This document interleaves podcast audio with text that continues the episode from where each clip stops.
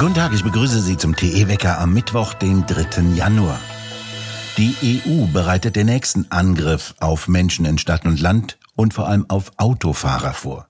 Denn bisher noch weitgehend unbemerkt entstehen bei der EU neue Richtlinien für Luftschadstoffe. Am liebsten noch in diesem Jahr sollen neue Grenzwerte für sogenannte Luftschadstoffe verabschiedet werden. Denn bis 2030 sollen laut EU-Kommission die Grenzwerte teilweise massiv abgesenkt werden. Nach den neuen bisher vorliegenden Grenzwerten wären die Werte bei etwa der Hälfte aller deutschen Messstationen in den Innenstädten überschritten. Dies hätte wieder weitreichende Auswirkungen, unter anderem auf den Verkehr, auf die Heizung und auf das Leben des Menschen, wenn das so durchgeht. In kaum einer Innenstadt dürfte dann noch Auto gefahren werden. So sollen die Feinstaubwerte von derzeit 40 auf 20 Mikrogramm pro Kubikmeter Luft abgesenkt werden. Und die Werte für Stickstoffdioxid liegen bisher bei sehr niedrigen 40 Mikrogramm pro Kubikmeter Luft in Deutschland. Künftig sollen sie noch weiter auf 20 Mikrogramm pro Kubikmeter Luft abgesenkt werden. Dies lässt sich teilweise kaum mehr messen und dies liegt im natürlichen Schwankungsbereich. Dahinter steht der Plan Null, Zero Schadstoffe also, als ob es das gäbe. Dies alles läuft unter der Rubrik des sogenannten Green Deal. Dazu wird gedroht, dass es derzeit 417.000 vorzeitige Todesfälle pro Jahr in europäischen Staaten allein aufgrund der Luftverschmutzung geben würde. Manchmal ist auch die Rede von nur 300.000 Menschen, je nach Lust und Laune. Gemessen hat das niemand, es sind reine Modellrechnungen. Die Richtlinien gibt jene Weltgesundheitsorganisation WHO vor und die breitet die gesamte Palette an Krankheiten aus, die es halt so gibt. Atemwegskrankheiten, Herz-Kreislauf-Erkrankungen, Diabetes und natürlich Krebs. Die Grünen wollen mehr Tempo machen und möglichst bald die neuen Richtlinien durchsetzen. Währenddessen hat die CDU-CSU-Fraktion im Bundestag im Herbst die Bundesregierung aufgefordert, sich bei den EU-Verhandlungen für einen Aufschub einzusetzen. Dagegen stimmten SPD, Grüne, FDP und die Linke, die AfD enthielt sich. Die nächsten heftigen Auseinandersetzungen stehen also bevor. Der Europäische Rat verhandelt jetzt über die konkrete Ausgestaltung. Höchste Zeit also, sich damit zu befassen. Vor kurzem fand dazu eine Diskussion der Gesellschaft Fortschritt in Freiheit mit renommierten Fachleuten statt. Dort wurden alle wichtigen Fakten zusammengetragen. Erkennbar wurde, in welche Sackgasse Deutschland weiterhin aufgrund der Klagen von NGOs wie der deutschen Umwelthilfe getrieben werden wird. Und klar wurde dabei eines, um Umwelt oder gar Natur geht es nicht, es geht um erhebliche finanzielle Interessen und um Gesundheit geht es ebenfalls nicht. Zunächst erläuterte der renommierte Lungenfacharzt Professor Dieter Köhler, was Luftschadstoffe sind und welche Mechanismen der Körper entwickelt hat, mit diesen Luftschadstoffen umzugehen. Ja, ein, ein praktisches Problem. Wir inhalieren viele tausend verschiedene Substanzen, natürliche, natürlich Proteine, die Asthma machen können oder auch äh, vor allen Dingen berufsbedingt Schadstoffe in verschiedenen Konzentrationen.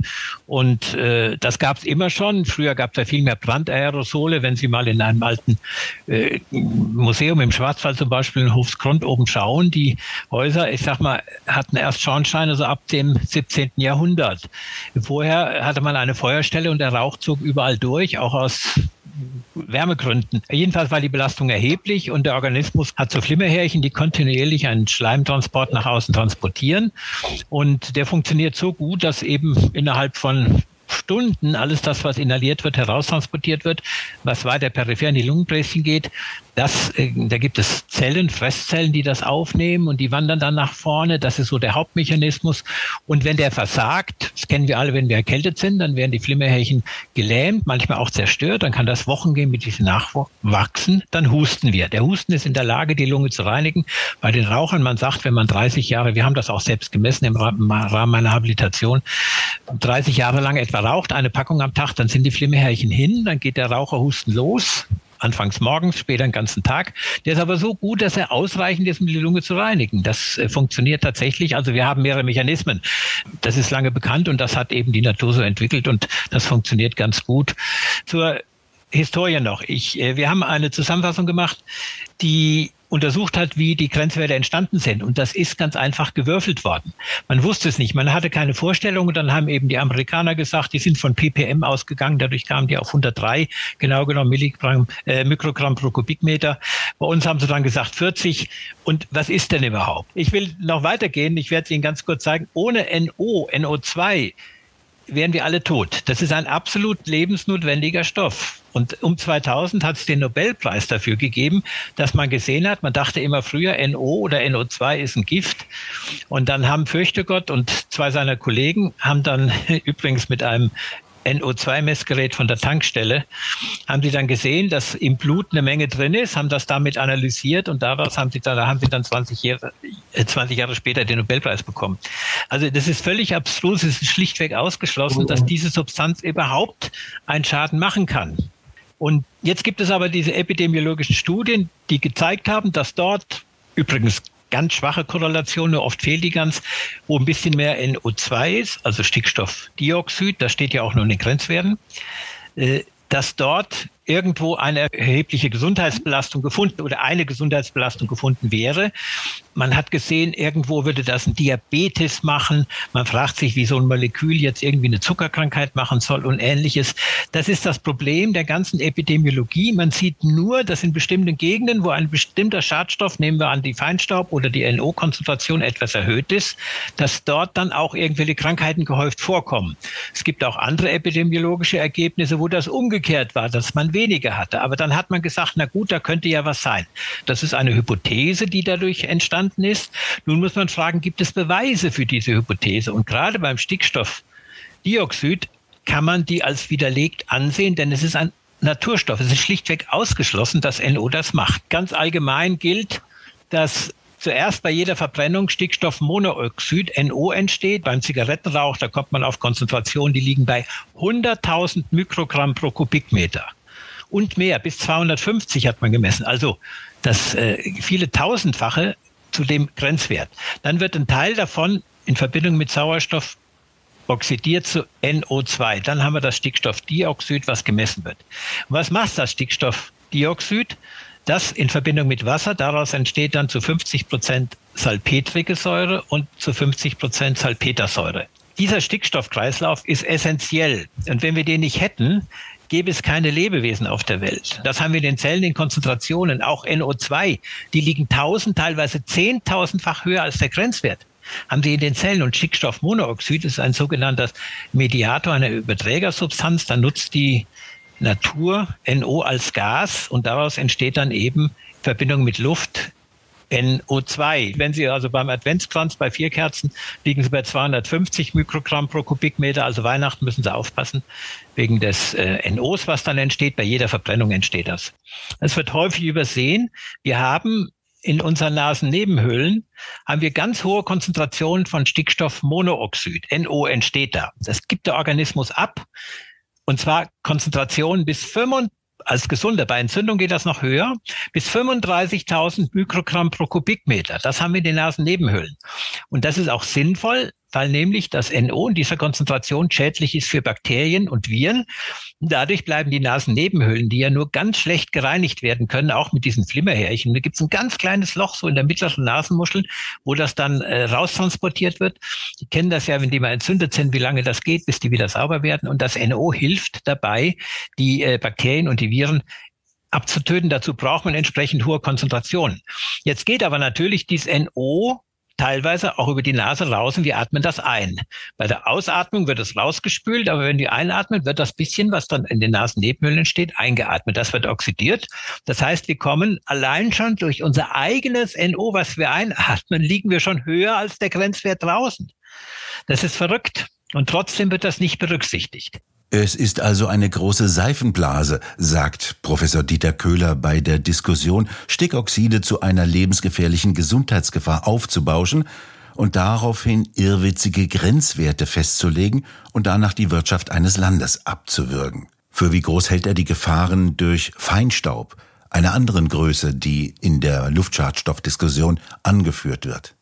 Es ist unbestritten, dass es natürlich eine ganze Menge von Krankheiten auslöst. Die Lungenkrankheiten, ich als Lungenarzt habe natürlich viel damit zu tun, sind zu 80 Prozent werden durch inhalierte Stoffe ausgelöst. Im weiteren Sinne, da steht natürlich ganz im Vordergrund das Asthma und die COPD durch das Rauchen. Also wir haben dann eben die Pollen, die Milben, äh, die das machen können. Wir haben Asbest hier mal dargestellt und äh, wir haben hier unten, sieht man die Lungenzellen, die sogenannten Makrophagen beim Gesunden und rechts bei den Rauchern, die sind also voll mit Teer. Das Teer ist ja das Problem, nicht der Nikotin. Und auch bei Allergen genügen kleinste Mengen kleinste, da kommen, liegen wir unter einem Mikrogramm, die dann eben so einen Anfall auslösen können. Dazu muss man aber eine Allergie haben, also eine besondere Sensitivität. Hier mal ein Beispiel, wenn jemand unter Tage gearbeitet hat, dann kriegt er natürlich eine Silikose, eine Steinstaublunge. Die hatten aber Konzentrationen, das muss man sich vorstellen, die lagen bei 10.000 Mikrogramm. Hier steht 10 Milligramm, das sind 10.000 Mikrogramm pro Kubikmeter, teilweise noch höher. Man sah dann oft die Hand vor den Augen nicht unter Tage. Das war noch die Zeit. Ich hatte ja viele Bergleute als Patienten in unserer Klinik aus dem Ruhrgebiet die äh, davon berichtet haben. Später mit dem Nassabau ging das natürlich stark zurück. Also das sind irrsinnige Dosen. Äh, interessant ist Folgendes. Es war ganz entscheidend, wo der Bergmann gearbeitet hat. Hat er vor Ort gearbeitet, also eine Kohleflöze und hat abgebaut, dann hat er nur Kohlenstaub inhaliert. Und Kohlenstaub ist inert, macht keine Entzündung wie Quarz. Der Quarzanteil macht die Silikose. Es ist ganz entscheidend, was man inhaliert. Aber alles Dosen, die zehntausendfach über dem ist, über das, was wir reden. Das Dilemma ist, dass wir die Korrelation zur Kausalität erheben. Das ist nicht nur hier beim Feinstaub so, beim NO ist auch in der Ernährung das gleiche Problem. Das ist die Seuche der Wissenschaft schlechthin. Eigentlich müssten, das ist so schlimm und das hat so viele Milliarden weltweit gekostet, weil die Wissenschaft hier sozusagen äh, sich von der, von der Erkenntnistheorie entfernt hat. Auf einer wissenschaftlich sehr windigen Basis also soll ein ganzes System umgebaut werden, sollen wesentliche Elemente wie beispielsweise die Mobilität blockiert werden. Eine Gesellschaft soll transformiert werden, so nennt man das heute, oder Transition. Thomas Mock ist Rechtsanwalt und verfolgt seit den Ursprüngen alle grüne Gesetzgebungsversuche. Er skizzierte in der Diskussion, wie man als NGO oder sonstige Gruppierung eine Macht aufbaut, die es erlaubt, eine Gesetzgebung zu beeinflussen, dies auch noch ohne demokratisch legitimiert zu sein. Ja, das ist eine sehr gute Frage, aber es gibt ganz einfache Antwort darauf. Denn ähm, je mehr ich Grenzwerte absenke, umso größer ist die Chance, dass durch Messungen die Grenzwerte überschritten werden und damit Klagen erfolgreich. Und insoweit ist das Ziel äh, der NGOs im Grunde ganz schlicht. Meta-Ebene ist ja Transition unserer Gesellschaft. Und wie kann man die am besten erreichen? Indem man einerseits die Maske des äh, Guten und Natürlichen und Umwelt und äh, Schutz der Natur anzieht und hinter dieser Maske im Grunde etwas ganz anderes verfolgt, nämlich nicht die wirklichen Grenzwerte zugunsten der Gesundheit, sondern die Grenzwerteabsenkung, um äh, durch Klagen weiter Druck auf die Gesellschaft auszuüben, um die äh, Transition-Ziele zu erreichen und nicht die Umwelt- oder Gesundheitsziele. Und insoweit muss man hier sehr deutlich äh, sagen, dass hier äh, leider äh, eine, eine durchaus äh, starke Manipulation stattfindet, auch über die Medien, die dann zum Teil leider äh, ein bisschen naiv unterstützt werden, indem Umwelt und Natur im Vordergrund stehen, die aber nur die Maske sind. Ich nenne Ihnen ein ähnliches Beispiel, das kennen Sie, glaube ich, oder kennen wir alle der große Konflikt, sogenannte große Konflikt zwischen Klima einerseits und Natur andererseits. Ne? Die wirklichen Grünen sind also die, die sich um die Rehe in den Wäldern und um die Bäume in den Wäldern kümmern. Und die Umweltschützer sind die, die sich um Klima kümmern und äh, die streiten miteinander. Der Unterschied ist auch da aber eindeutig. Mit der ganzen Wind- und Solarindustrie werden in Milliarden an Umsätzen und Gewinnen gemacht. Die, die sich für die Bäume und die Rehe einsetzen, sind eigentlich alles ähm, alternativlose Spinner, weil die verdienen keinen Euro damit. Das heißt, wir haben zwei große Welten, die sich gegenüberstehen. Ähm, das Geld der Finanzen und das Geld der, ähm, der wirklichen Naturschützer, die sich für die Natur noch einsetzen im klassischen Sinne. Wir haben ja die Windanlagen, die angeblich das Klima retten sollen, damit die Temperatur nicht weiter ansteigt. Aber je mehr Windanlagen gebaut werden, desto höher steigen die Temperaturen. Ganz seltsam. Also gegenläufige Entwicklungen. Nehmen Sie das andere Beispiel E-Autos je mehr E-Autos äh, in die Umwelt kommen sollen, desto stärker geht der wirtschaftliche Niedergang in Deutschland äh, vonstatten. Äh, alles äh, Korrelationen, die, glaube ich, jedem bekannt sind, die brauchen wir gar nicht in Frage zu stellen, zeigt aber die Fragwürdigkeit der ganzen Situation. Wir haben hier interessanterweise äh, eine, eine Maske, eine, eine, eine Parallelwelt, wie man äh, den Begriff immer wieder schön verwendet, Nämlich, äh, es wird darüber gesprochen, dass man sich um die Umwelt kümmert und was für die Umwelt und die Menschen und die Gesundheit des Menschen tut. Tatsächlich sind damit aber andere Dinge verfolgt, nämlich einmal die große Transition, die wiederum auch mit erheblichen finanziellen Interessen äh, derjenigen verbunden ist, die die Transition vorantreiben und eben die finanziellen Interessen bestimmter Zweige hinter den NGOs, äh, das sieht man ja an den Spenden und ähnliche Dinge, die an bestimmte NGOs gehen, von denen die leben, um damit bestimmte äh, Interessen zu verfolgen. Und ähm, Follow the Money ist ein guter Sprichwort, das, das immer passt und hier auch, indem man nämlich äh, mal nachvollzieht und hinter die Kulissen guckt, ja, wer hat eigentlich einen Vorteil davon, vor allem den finanziellen Vorteil. Und dann kommt mit der Spur äh, häufig doch sehr viel näher als man ursprünglich glaubt. Und vielleicht lassen wir einen letzten Punkt bei dieser Frage noch mal kurz erwähnen. Das, das mit den Toten ist ja immer wieder ein Totschlagargument, was viel äh, verwendet wird. Nehmen Sie das Beispiel mit der Kohle, wo ja auch alle möglichen Nebenwirkungen entstehen, wenn ich Kohle verbrenne, wenn ich Gas verbrenne und so weiter.